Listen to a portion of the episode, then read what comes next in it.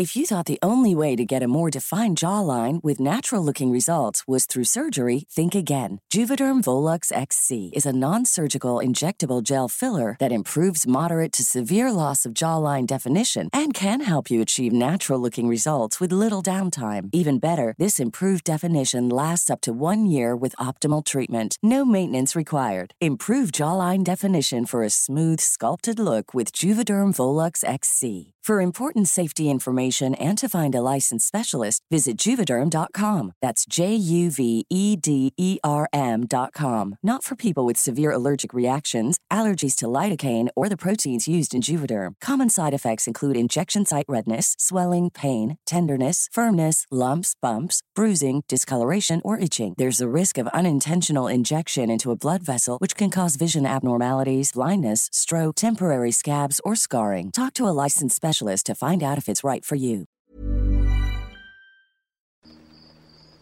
Тили, тили, бом, закрой глаза скорее. Кто-то ходит за окном и стучится в дверь.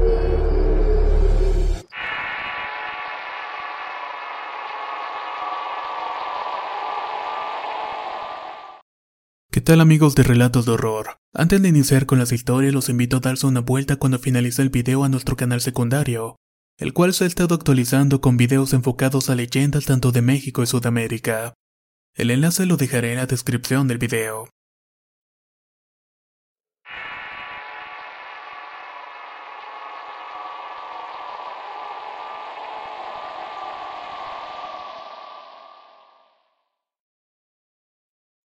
En una Navidad cuando tenía 10 años recibí de regalo una guitarra eléctrica de juguete. Ese año entero fue mi juguete favorito hasta que cumplí 11 años y no la volví a utilizar. Un día estando en la casa la encontré y la puse en la sala.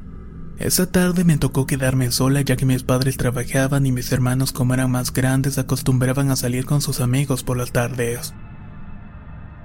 Estaba limpiando la casa y puse música a todo volumen y casi de inmediato subí al segundo piso y cuando llegué a mi cuarto escuché que abajo se había caído algo. Acto seguido la música se apagó de golpe. Al bajar vi la guitarra tirada y el estéreo desconectado. Lo volví a conectar, levanté la guitarra y seguí limpiando sin ponerle mayor atención.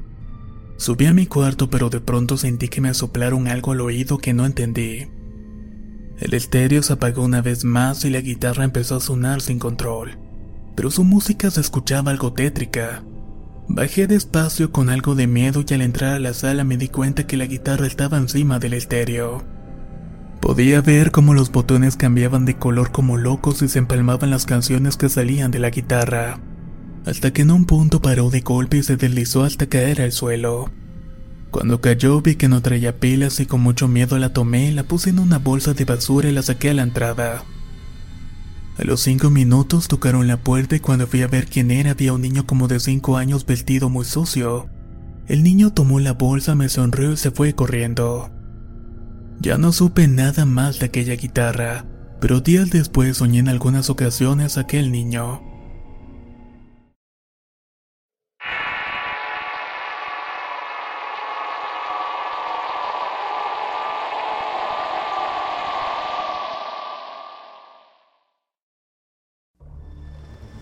Nunca me he considerado creyente de nada y mis visiones del mundo han sido muy agnósticas.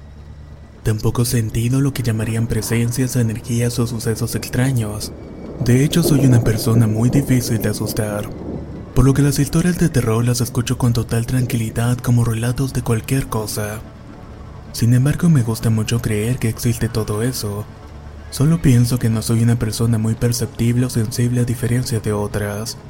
Y si algo extraño me ha ocurrido en la vida, tiene que haber conocido a Luisa. Ella era extremadamente inteligente, agradable, aunque no muy sociable. Nos conocimos en la universidad mientras trabajábamos juntas en un proyecto, y a las pocas semanas nos hicimos amigas bastante cercanas. Un día Luisa me hizo una confesión muy extraña. Me dijo que era capaz de ver y saber más cosas que los demás porque realizaba viajes astrales.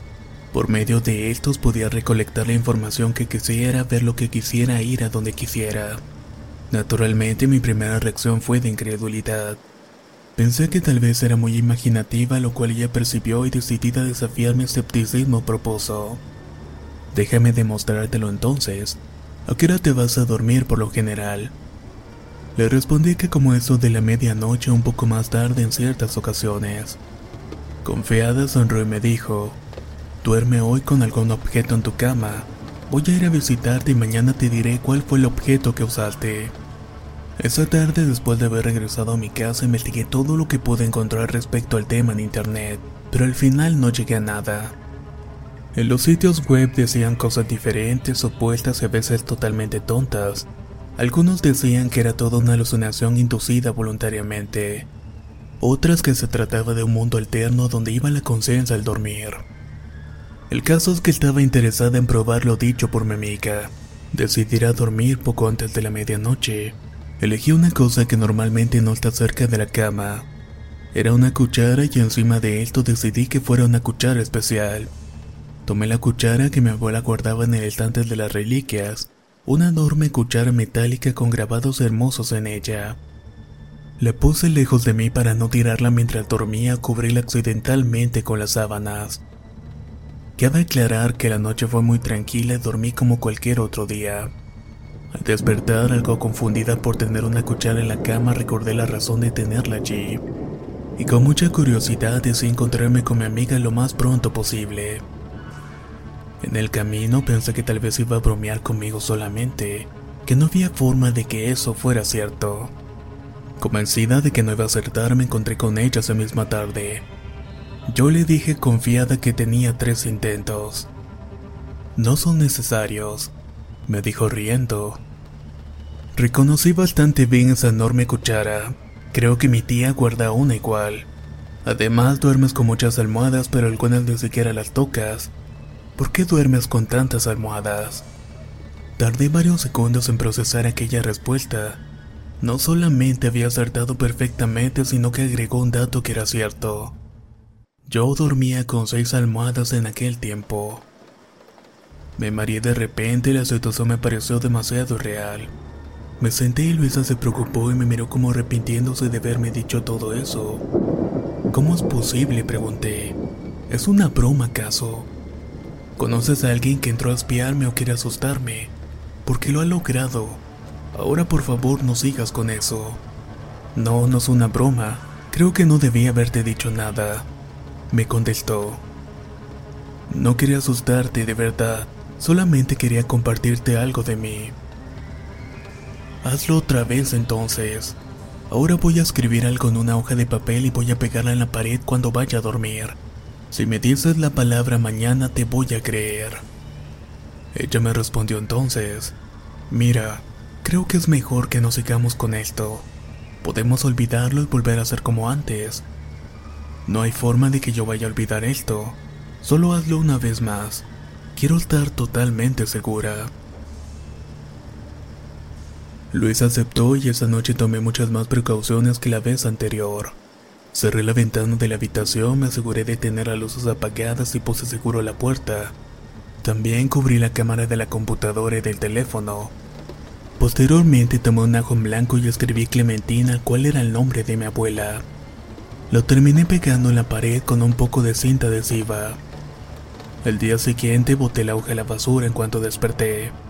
Llegué a la universidad y a primera hora encontré a Luis en la cafetería, Después de saludarle le pregunté cuál era la palabra y me dijo, Clementina, la palabra es Clementina.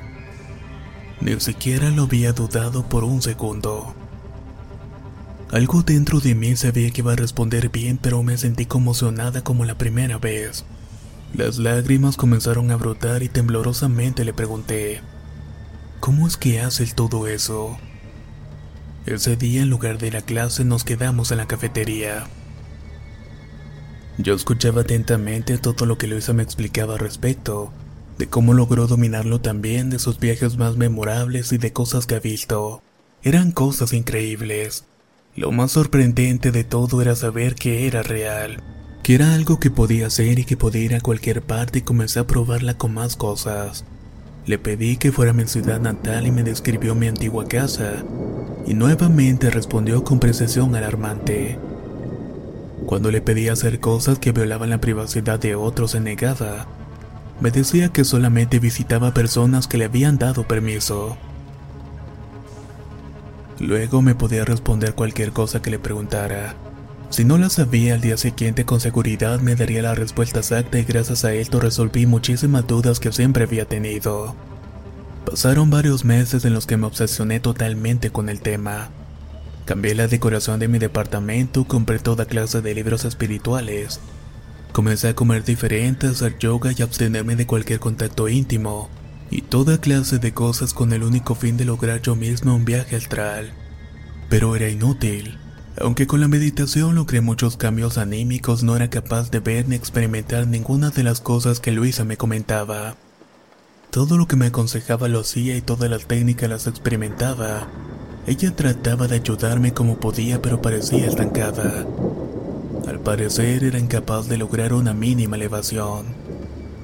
Llegó el día en que Luisa consiguió una pasantía estudiantil a Francia y tuvo que marcharse.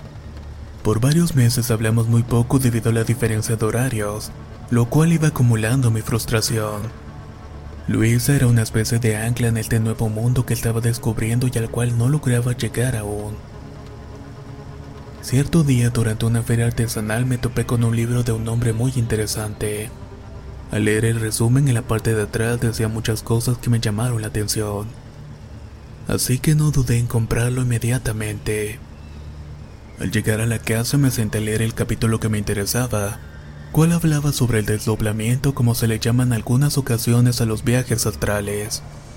Él te mencionaba una técnica que me pareció poco convencional, la cual Luisa nunca me había hablado respecto.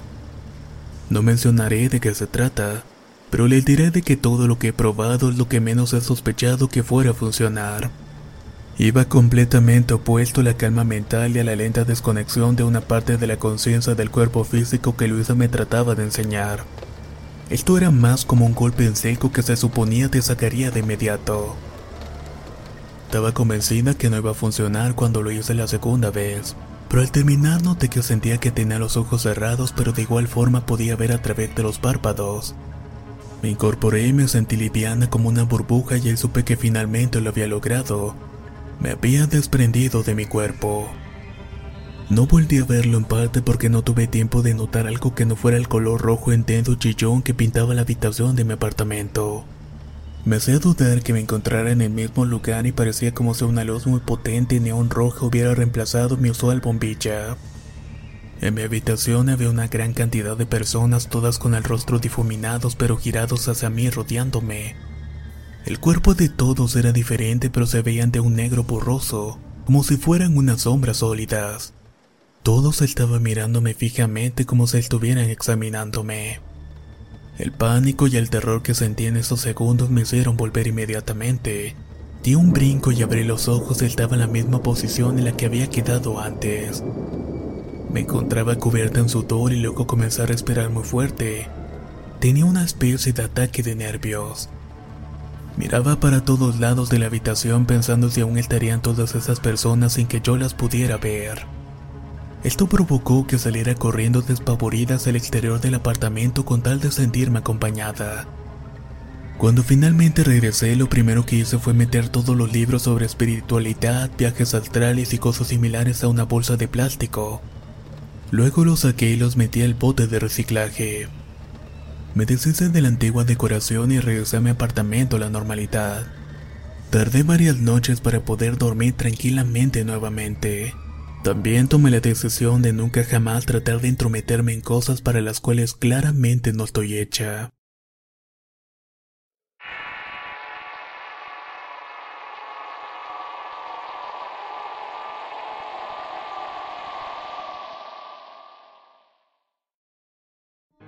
Esto me sucedió en el 2007 en un pueblito del estado de Nayarit, México. En ese tiempo no era una persona muy devota y nunca iba a misa, pero el resto de mi familia incluso madrugaba para ir.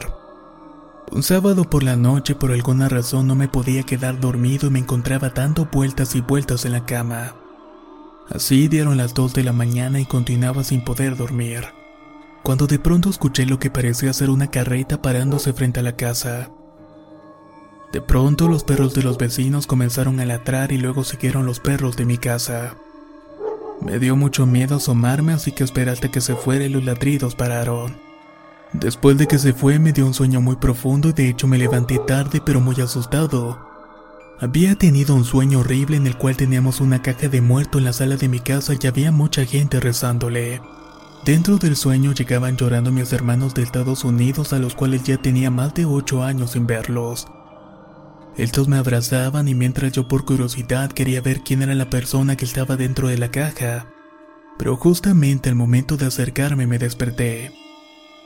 Y en la mañana, a la hora del desayuno, como de costumbre, nos sentamos mis padres y mis hermanas a desayunar.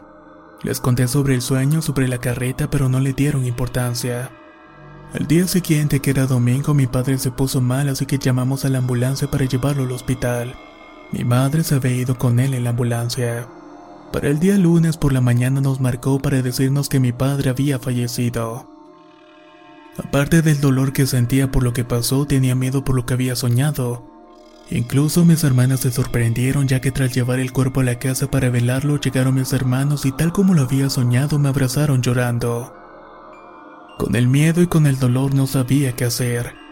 Pasaron unos días de la muerte de mi padre y tenía que trabajar. Sinceramente no andaba nada bien. Estaba como perdido, hacía las cosas y no recordaba ni cómo las estaba haciendo. Un día caminando hacia el trabajo una señora me dijo adiós y yo completamente ido solamente pensé, pobre señora, también que se ve hoy y se va a morir.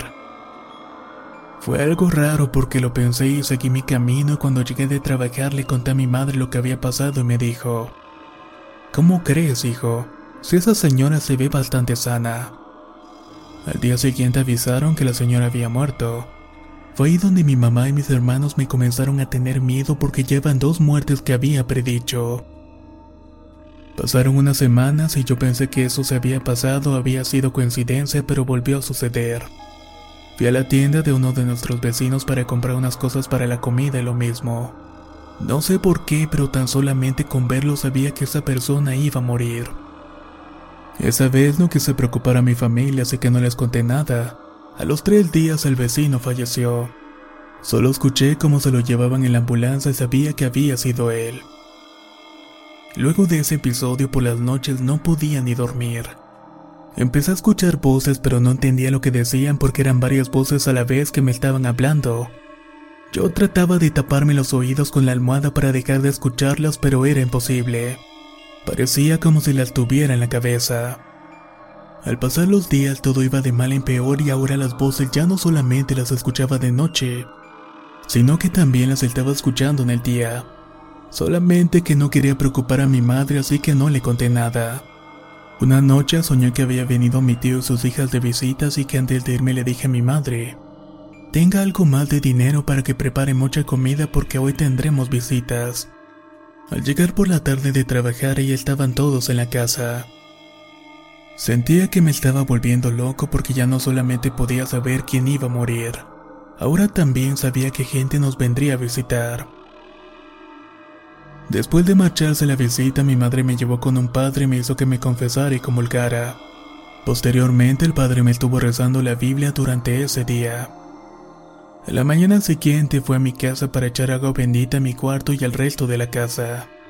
El padre me dijo que si quería que esto parara tendría que asistir a misa con mi familia y rezar antes de dormir con un cirio encendido.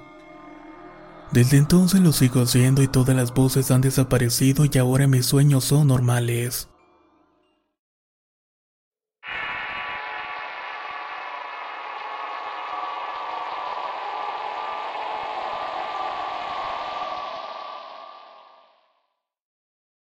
Esto me sucedió hace 10 años cuando en ese entonces pertenecía a los Boy Scouts. La caminata llamada La Vuelta al Oriente era una de las pruebas más largas y complicadas para obtener medallas. En ese entonces tenía 15 años y por primera vez me mediría en ese reto. Este consistía en tres días seguidos cruzando la cadena de cordilleras orientales que se ubican a unas dos horas de la ciudad. Dormiríamos de las 11 de la noche hasta las 4 de la mañana y continuaremos la caminata inmediatamente despertando. En las noches cada uno de nosotros debía turnarse para hacer guardia en el campamento. Say hello to a new era of mental health care. Cerebral is here to help you achieve your mental wellness goals with professional therapy and medication management support. 100% online. You'll experience the all new Cerebral Way, an innovative approach to mental wellness designed around you. You'll get a personalized treatment plan from a therapist, prescriber, or both in a safe and judgment free space. Your cerebral therapist or prescriber will outline a customized plan with clear milestones along the way so you can get to feeling your best. With Cerebral, you're not alone in your mental health journey. We're here to empower you to live a fulfilling life. So take that first step towards a brighter future and sign up today at cerebral.com slash podcast and use code ACasts to get 15% off your first month. Offer only valid on monthly plans. Other exclusions may apply. Offer ends July 31st, 2024. See site for details. If you're looking for plump lips that last, you need to know about Juvederm lip fillers. With Juvederm Volbella XC and Juvederm Ultra XC, your lip look, whether it's subtle or bold, can last up to one full year with optimal treatment and no additional maintenance. Find a licensed specialist and see if it's right for you at juvederm.com today. That's J U V E D E R M.com. Add fullness to lips in adults over 21 with Juvederm Volbella XC or Juvederm Ultra XC. Do not use if you have severe allergies or a history of severe allergic reactions, or if you're allergic to lidocaine or the proteins used in Juvederm. Tell your doctor if you have a history of scarring or taking medicines that decrease the body's immune response or that can prolong bleeding. Common side effects include injection site redness, swelling, pain, tenderness, firmness, lumps, bumps, bruising, discoloration, or itching. As with all fillers, there's a rare risk of unintentional injection into a blood vessel, which can cause vision abnormalities, blindness, stroke, temporary scabs, or scarring. For full important safety information, visit juvederm.com. Nos quedábamos con una linterna a un lado de la fogata observando que nadie ni nada se acercara al lugar donde el resto de los compañeros dormía. Durante mi guardia la primera noche recuerdo haberme sentido bastante incómoda y deseosa de reunirme con los demás en la tienda. Estaba demasiado ansiosa cuando me encontraba alejada de ellos, lo cual era un poco raro ya que era conocida por ser una chica bastante valiente y arriesgada. Mi turno terminó a las 2 de la madrugada y tenía permiso de dormir hasta que el campamento entero despertara. Así que le entregué la linterna a una chica que venía a relevarme y me dispuse a entrar a la carpa. Los demás compañeros estaban dormidos de forma que el único espacio disponible era una cerca de la entrada de la misma. Se encontraba casi en el borde sin prestarle atención a ese detalle me introduje en el sleeping y traté de dormir un poco. A los minutos el sonido de una rama pequeña cayendo me despertó. Abrí los ojos en dirección al sonido y era como unos dos metros de distancia donde me encontraba. Pero todo parecía en orden. La guardia continuaba en la focata y le resté importancia al hecho convenciéndome de que había sido una rama seca despegándose con el viento. Sin embargo, pocos segundos pasaron cuando escuché otra rama caer de pronto. Ahora estaba pensando que tal vez la guardia las estaba arrojando porque estaban cayendo con bastante fuerza. Me incorporé un poco sin salir de la carpa y miré alrededor. Vi que el guardián de la focata estaba unos 10 metros dándome la espalda. Era poco probable que fuera ella y mientras la miraba nuevamente vi como una rama pero esta vez mucho más gruesa a escasos centímetros de donde yo me encontraba. En ese momento instintivamente levanté la vista a la copa de los árboles ahí en medio de la oscuridad y la escasa luz proveniente de la luna en la fogata. Vi claramente la figura de una especie de humano agarrándose de las ramas. Tenía los brazos muy largos y unos ojos naranja brillantes que me helaron la sangre. Por varios segundos fue imposible moverme hasta que finalmente mi reacción fue adentrarme más en la carpa rodeada del resto de compañeros. Trataba de sentirme a salvo en medio de todos ellos. No pude dormir más ese día. Al amanecer todos nos preparamos para continuar con la marcha y yo seguía nerviosa y a la vez cansada y ansiosa por estar de vuelta en la casa. Durante todo el día traté de convencerme de que aquello que había visto era simplemente algún familiar de un simio o un chimpancé. Esto con el fin de reunir valor para la guardia esa misma noche. Cuando llegó el momento había logrado convencerme tenuemente e inicié mi guardia como eso de la una de la madrugada de nuevo. Pasaron varios minutos y volví a sentir esa incomodidad que me recordaba la guardia pasada. Algo que solamente me había ocurrido esas dos veces, pero un frío recorrió mi espalda al escuchar justamente detrás de mí como una rama estaba cayendo. No pude evitar levantar la mirada otra vez y encontrarme con la misma figura, esta vez mucho más cerca y detallada. Pude ver esos ojos naranja clavados en mí y en el momento en que salí corriendo a la carpa donde estaban los compañeros le vi girar la cabeza para seguirme con la mirada. Del pánico entré a la carpa y sin importarme nada me quedé allí hasta la hora de despertar. Luego al volver a la casa le expresé a mi madre mis deseos de retirarme, y así fue que terminó toda mi experiencia con los Boy Scouts. Aunque nunca supe realmente que había sido aquella figura hasta el día de hoy.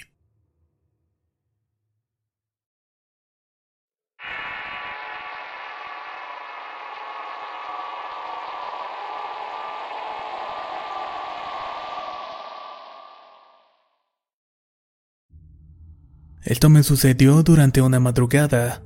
Antes de ese momento jamás había padecido de parálisis del sueño. Sin embargo, esa noche me despertó un repentino y fuerte apretón alrededor de mi tobillo. Aunque intenté moverlo como el resto de mi cuerpo, no lo conseguí exceptuando mis ojos que pude dirigir a mis tobillos. Junto a este fuertemente sujetado yacía una figura que pese a la oscura que lucía, sabía que se trataba de una mujer. Esto lo confirmé cuando sin soltarme se arrimó a mí y empezó a balbucear cosas sin sentido. De hecho, parecía como si oyera idéntico a una estática de un viejo televisor. Yo apenas había logrado comprender la situación, pero me alarmé cuando sentí una presión en la garganta. Con el cuello y el tobillo siendo apretados, incapacitada de movimientos y sin poder siquiera murmurar. Solamente me quedó repetir en mi mente una y otra vez que me dejara tranquila. Incluso pensé boberías como que tenía mucho miedo y que quería dormir porque mañana me tenía que levantar temprano. No supe cuánto tiempo más le pedí que se marchara. Aún así lo hizo y de pronto me liberé de la opresión. A la mañana siguiente decidí no comentar nada al respecto porque temía que me trataran de loca, y tras todo lo que había ocurrido no los hubiera culpado. Pero fue mi mamá una semana después que me contó algo que le sucedió a mi papá en el jardín durante la noche. Según lo que él le comentó fue que estando recostado en una de las reposeras escuchó unos ruidos provenientes del fondo. Volteó a ver hacia allá y vio una figura femenina que se adentró al quincho que tenemos en ese patio, literalmente desapareciendo ante sus ojos. Platicando y deduciendo con mi madre tras haberle confesado mi vivencia, dimos a cuenta que se trataba del mismo ente que había visto aquella madrugada. Mismo ente que mi hermano vio también mucho antes que mi padre y yo. Sinceramente fue muy extraño todo y ruego que no vuelva a suceder.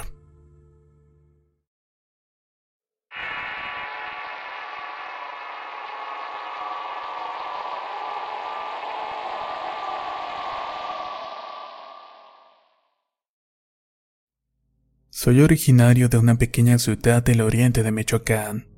Todo empezó cuando mi abuela paterna falleció y en ese entonces tenía 16 años. Fue un 19 de noviembre y cabe mencionar que ella cumplía años el 20 de noviembre, por lo que amaneció el día de su cumpleaños siendo velada. Eran las 11 de la noche cuando mi padre me pidió que fuera a avisarle a mi abuelo que fuera a cenar pues no había probado bocado durante todo el día. Así que fui para su casa, la cual desde pequeño me causó mucho temor y con la que tuve innumerables pesadillas. Estando a escasos metros de mi abuelo, noté que él estaba articulando palabras como si estuviera hablando con alguien.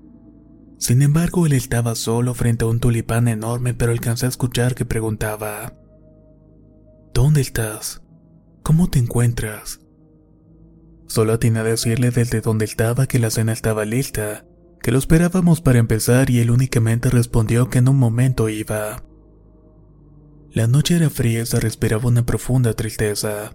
Incluso el gato de mi abuela maullaba de manera escalofriante. Pareciera que supiera lo que estaba pasando y se estaba despidiendo de su ama. Cerca de las 2 de la mañana mi padre nos dijo que subiéramos a dormir a un cuarto que había sido de una tía que había fallecido unos años atrás. Recordé en ese momento que varios familiares en diferentes ocasiones habían comentado que durante la madrugada en los vidrios de las ventanas se dibujaban manos muy pequeñas como si fueran de niños o de bebés. Sin embargo, por el cansancio de la jornada no dije nada y junto con mis hermanas subimos a dormir. Desperté al poco tiempo por los rezos y mi mirada irremediablemente se fue para el ventanal. Por primera vez noté esas manitas en los cristales. Sentí un miedo muy profundo pero solamente atiné a cubrirme con las cobijas. El velorio de mi abuela se extendió una noche más pero ya no quisimos quedarnos a dormir en la casa. Sentía que algo había pasado la noche anterior, pero no podía explicarme en ese momento qué era lo que había pasado. En casa de mis padres o cualquier otro lugar donde he habitado cada noche o día que duermo he cerrado la puerta.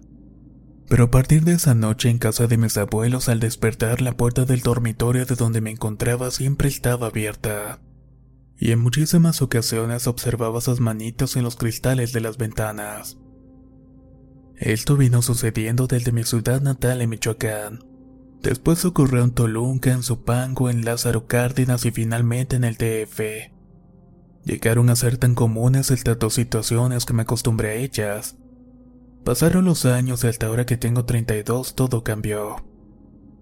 Ahora por el trabajo me asignaron a la construcción de sótanos en una conocida torre en Paso de la Reforma, la cual se encuentra junto a la Torre Mayor. Desde que llegué a esa obra sentía vibras muy pesadas, pues dentro del predio en una esquina se encuentra una casa construida durante la época del porfiriato. Esta casa se preservó pues fue la condición que puso el antiguo dueño para vender el predio. Quería que esa casona se mantuviera en pie y que no fuera demolida. En esta obra cubría de noche y era el único supervisor a cargo de un reducido número de obreros. Por el método constructivo empleado se construyó inicialmente la planta baja. Posteriormente la maquinaria excavaba y se construyó el primer sótano y así sucesivamente. De modo que para llegar al sótano en construcción inicialmente tenía que bajar las escaleras de dos sótanos en semioscuridad. Y cada sótano que iba siendo construido significaba uno más que debía bajar generalmente solo sintiendo vibras pesadas. Los sucesos extraños comenzaron aproximadamente un mes después de haber llegado. Era la una de la mañana y me encontraba realizando reportes cuando comencé a sentir un frío normal y salí de la pequeña oficina, Encendí el calefactor y posteriormente regresé para continuar con mi reporte. Sin embargo, el frío aún persistía dentro del lugar. La pequeña oficina donde estaba se comunicaba unas tres veces más grandes por una puerta, así que decidí preparar café a la oficina contigua. En cuanto pasé me di cuenta que la temperatura cambiaba radicalmente al cruzar la puerta que la comunicaba, pues en la oficina grande se sentía el calor por el calefactor. Sin embargo, en la oficina pequeña donde me encontraba el frío era bastante. Me incomodó esa situación y decidí dejar el trabajo administrativo para más tarde. Días después me encontraba nuevamente haciendo trabajo en la computadora cuando empecé a percibir un frío anormal. En un momento la caja que tenía junto a mi silla cayó de lado, y puedo asegurar que por el peso de la caja con el roto martillo las dimensiones era prácticamente imposible. No quise darle mucha importancia así que levanté la caja y la puse justo al lado de la pared donde no debería volverse a caer. Pasé a la oficina grande para encender el calefactor y preparar un poco de café. Cuando frente a mí esa misma caja volvió a caer acostada. Entonces fue que sentí miedo e inmediatamente salí de la oficina rumbo al sótano donde laboraban los obreros. Cada vez que tenía que pasar por el sótano todo sentía una presencia. Era como si alguien me estuviera observando, pero a partir de esa noche fueron más intensas las sensaciones. De igual manera, a pesar de dormir durante el día, la puerta de mi cuarto se abría. Inexplicablemente los cristales del cuarto se empañaban y podía observar esas manitas que varios años atrás había empezado a ver. Durante un mes aproximadamente mandaron a un compañero a mi turno de la noche. Con este compañero llevaba una buena relación y solíamos tener charlas muy largas. En más de una ocasión hablamos sobre las situaciones a las cuales no le encontrábamos explicación lógica. Él me comentó haber sentido la misma presencia en el sótano 2 y la diferencia en las temperaturas en las dos oficinas. Esto cuando él cubrió un par de días en los cuales no pude ir a trabajar. En una de esas madrugadas él se quedó dormido y dejó su casco boca arriba a un lado. Lo desperté cerca de las 2.30 de la madrugada y le dije que debíamos ir a verificar que todos hubieran regresado sus labores. Así que él tomó su casco y se lo puso y justo en ese momento se empapó por agua que tenía su casco. Me quedé helado pues vi cómo se lo quitó y lo dejó a un lado y ni él ni yo nos movimos de esa oficina. No había forma de que se hubiera llenado de agua. De inmediato me reclamó pensando que le había jugado una broma pesada. Le aseguré que no me había movido del lugar para nada y que nadie había entrado, y que yo no sería capaz de hacer ese tipo de bromas. Ambos nos quedamos en silencio sin decir nada, salimos de la oficina y no volvimos hasta cerca del término de turno. A la siguiente semana estuve en el turno de día y al regresar al turno nocturno lo primero que me dijo mi compañero fue, Fíjate que nos espantaron el viernes pasado. En las cimbras de la rampa circular se aparecieron las huellas de los pies de un bebé. Es evidente que no había forma que un infante estuviera en la obra y mucho menos en los sótanos. Pregunté al cabo de carpinteros y me confirmó dicha situación. E incluso me mostró un par de imágenes en su teléfono, pero le dije que eso era mentira porque la imagen era muy mala. Entonces decidió llevarme al sótano número 2. Observé la cimbra y efectivamente se distinguían aún las huellas de los pies de un bebé, las cuales ascendían cerca de dos metros de altura y desaparecían. Los sucesos sin explicación siguieron dándose y la sensación de una presencia era cada vez mayor hasta que el estrés y el temor me llevaron a contarle a mi madre pues habíamos sido muy allegados. Mi madre me dijo que llevara agua bendita y la regara por ese sótano en la oficina, y que si tenía valor también la rociara dentro de aquella casona. Es importante mencionar que las oficinas de la obra son móviles y se encontraban fuera de la casona. Al día siguiente seguí su consejo, pero nada cambió. Ahora cuando trabajaba en la computadora podía ver las antenas de los radios portátiles moverse como si la mesa donde estaban colocadas estuviese vibrando. Nuevamente hablé con mi madre y recuerdo que me dijo, quizás sea un alma en pena que necesita algo de ti. Tal vez necesita un favor o algo por el estilo. Reza un Ave María y pregunta en voz alta qué es lo que quiere. Y si eso me habla, ¿qué hago? Fue mi respuesta. Seguramente lo va a hacer, dijo mi madre. Eso me aterraba bastante porque no quería escuchar la voz de algún ser o un alma en pena.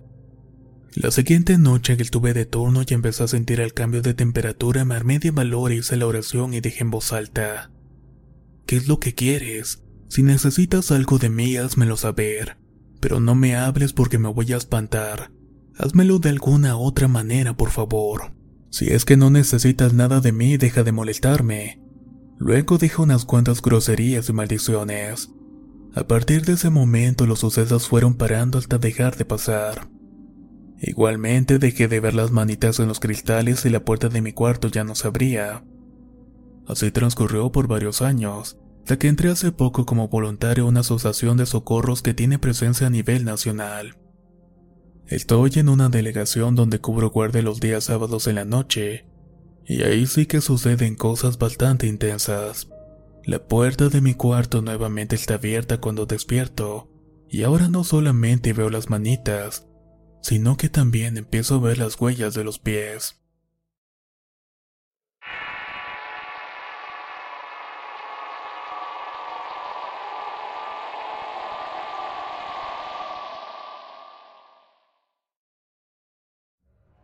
Soy de Guadalajara, Jalisco y esto le pasó a mi padre en 1988. Un día unos tíos de mi padre salieron fuera y pidieron de favor que se quedara a cuidar su casa por una noche. Estando ahí mi papá, mi abuelo y un tío se quedaron a dormir. Mi padre cuenta que cerca de las 2 de la mañana empezó a escuchar muchos ruidos, como si estuviera gente hablando. Así que empezó a mover a su papá y a su hermano para tratar de despertarlos, pero por más que trataba no podía. Como no pudo, decidió salir y dice que vio mucha gente pero con ropa antigua. Pareciera como si estuvieran en una fiesta y de hecho lo ignoraran como si no existiera. En un instante un señor que se veía bastante elegante se le quedó viendo y en eso corrió al cuarto con su padre. Solo se tapó de pies a cabeza hasta que dejó de escuchar aquellas voces. Una semana después de eso se encontraba solo en la casa porque sus padres habían salido a una fiesta. Eran alrededor de las 12 de la noche cuando estaba quedándose dormido, y de pronto escuchó una voz que le susurraba su nombre. Fabricio, Fabricio. Después de eso lo escuchaba casi del diario. Además podía ver a un señor parado abajo del árbol de su patio que le hacía una seña de que fuera con él. Esto dice que le sucedió por alrededor de 15 días aproximadamente, hasta que un día su papá le dijo que le preguntara a esa cosa qué era lo que quería. Mi padre esperó que dieran las 3 de la madrugada y le preguntó a aquel hombre qué era lo que quería. Al hacer esto simplemente se quedó inmovilizado. Dice que sentía algo muy pesado arriba de él y le decía muchas cosas al oído. Pero por más que trataba de entender no lo podía hacer. Al día siguiente amaneció con un zumbido en el oído que le duró todo el día. Desde ese momento ya nunca volvió a ver a aquel señor en el árbol.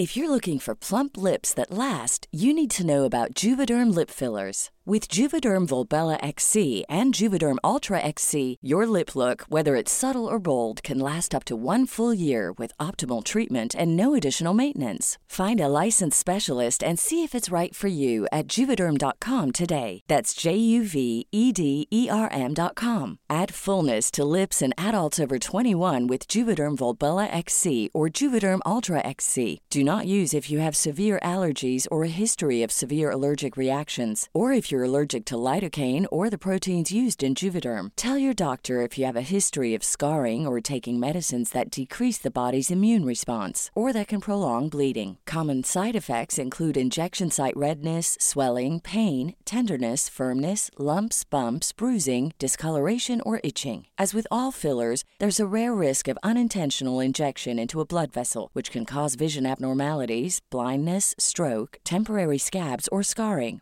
For full important safety information, visit juvederm.com. ¿No te encantaría tener 100 dólares extra en tu bolsillo? Haz que un experto bilingüe de TurboTax declare tus impuestos para el 31 de marzo y obtén 100 dólares de vuelta al instante. Porque no importa cuáles hayan sido tus logros del año pasado, TurboTax hace que cuenten. Obtén 100 dólares de vuelta y tus impuestos con 100% de precisión, solo con Intuit TurboTax. Debes declarar para el 31 de marzo. Crédito solo aplicable al costo de la presentación federal con TurboTax Full Service. Oferta sujeta a cambios o cancelación en cualquier momento.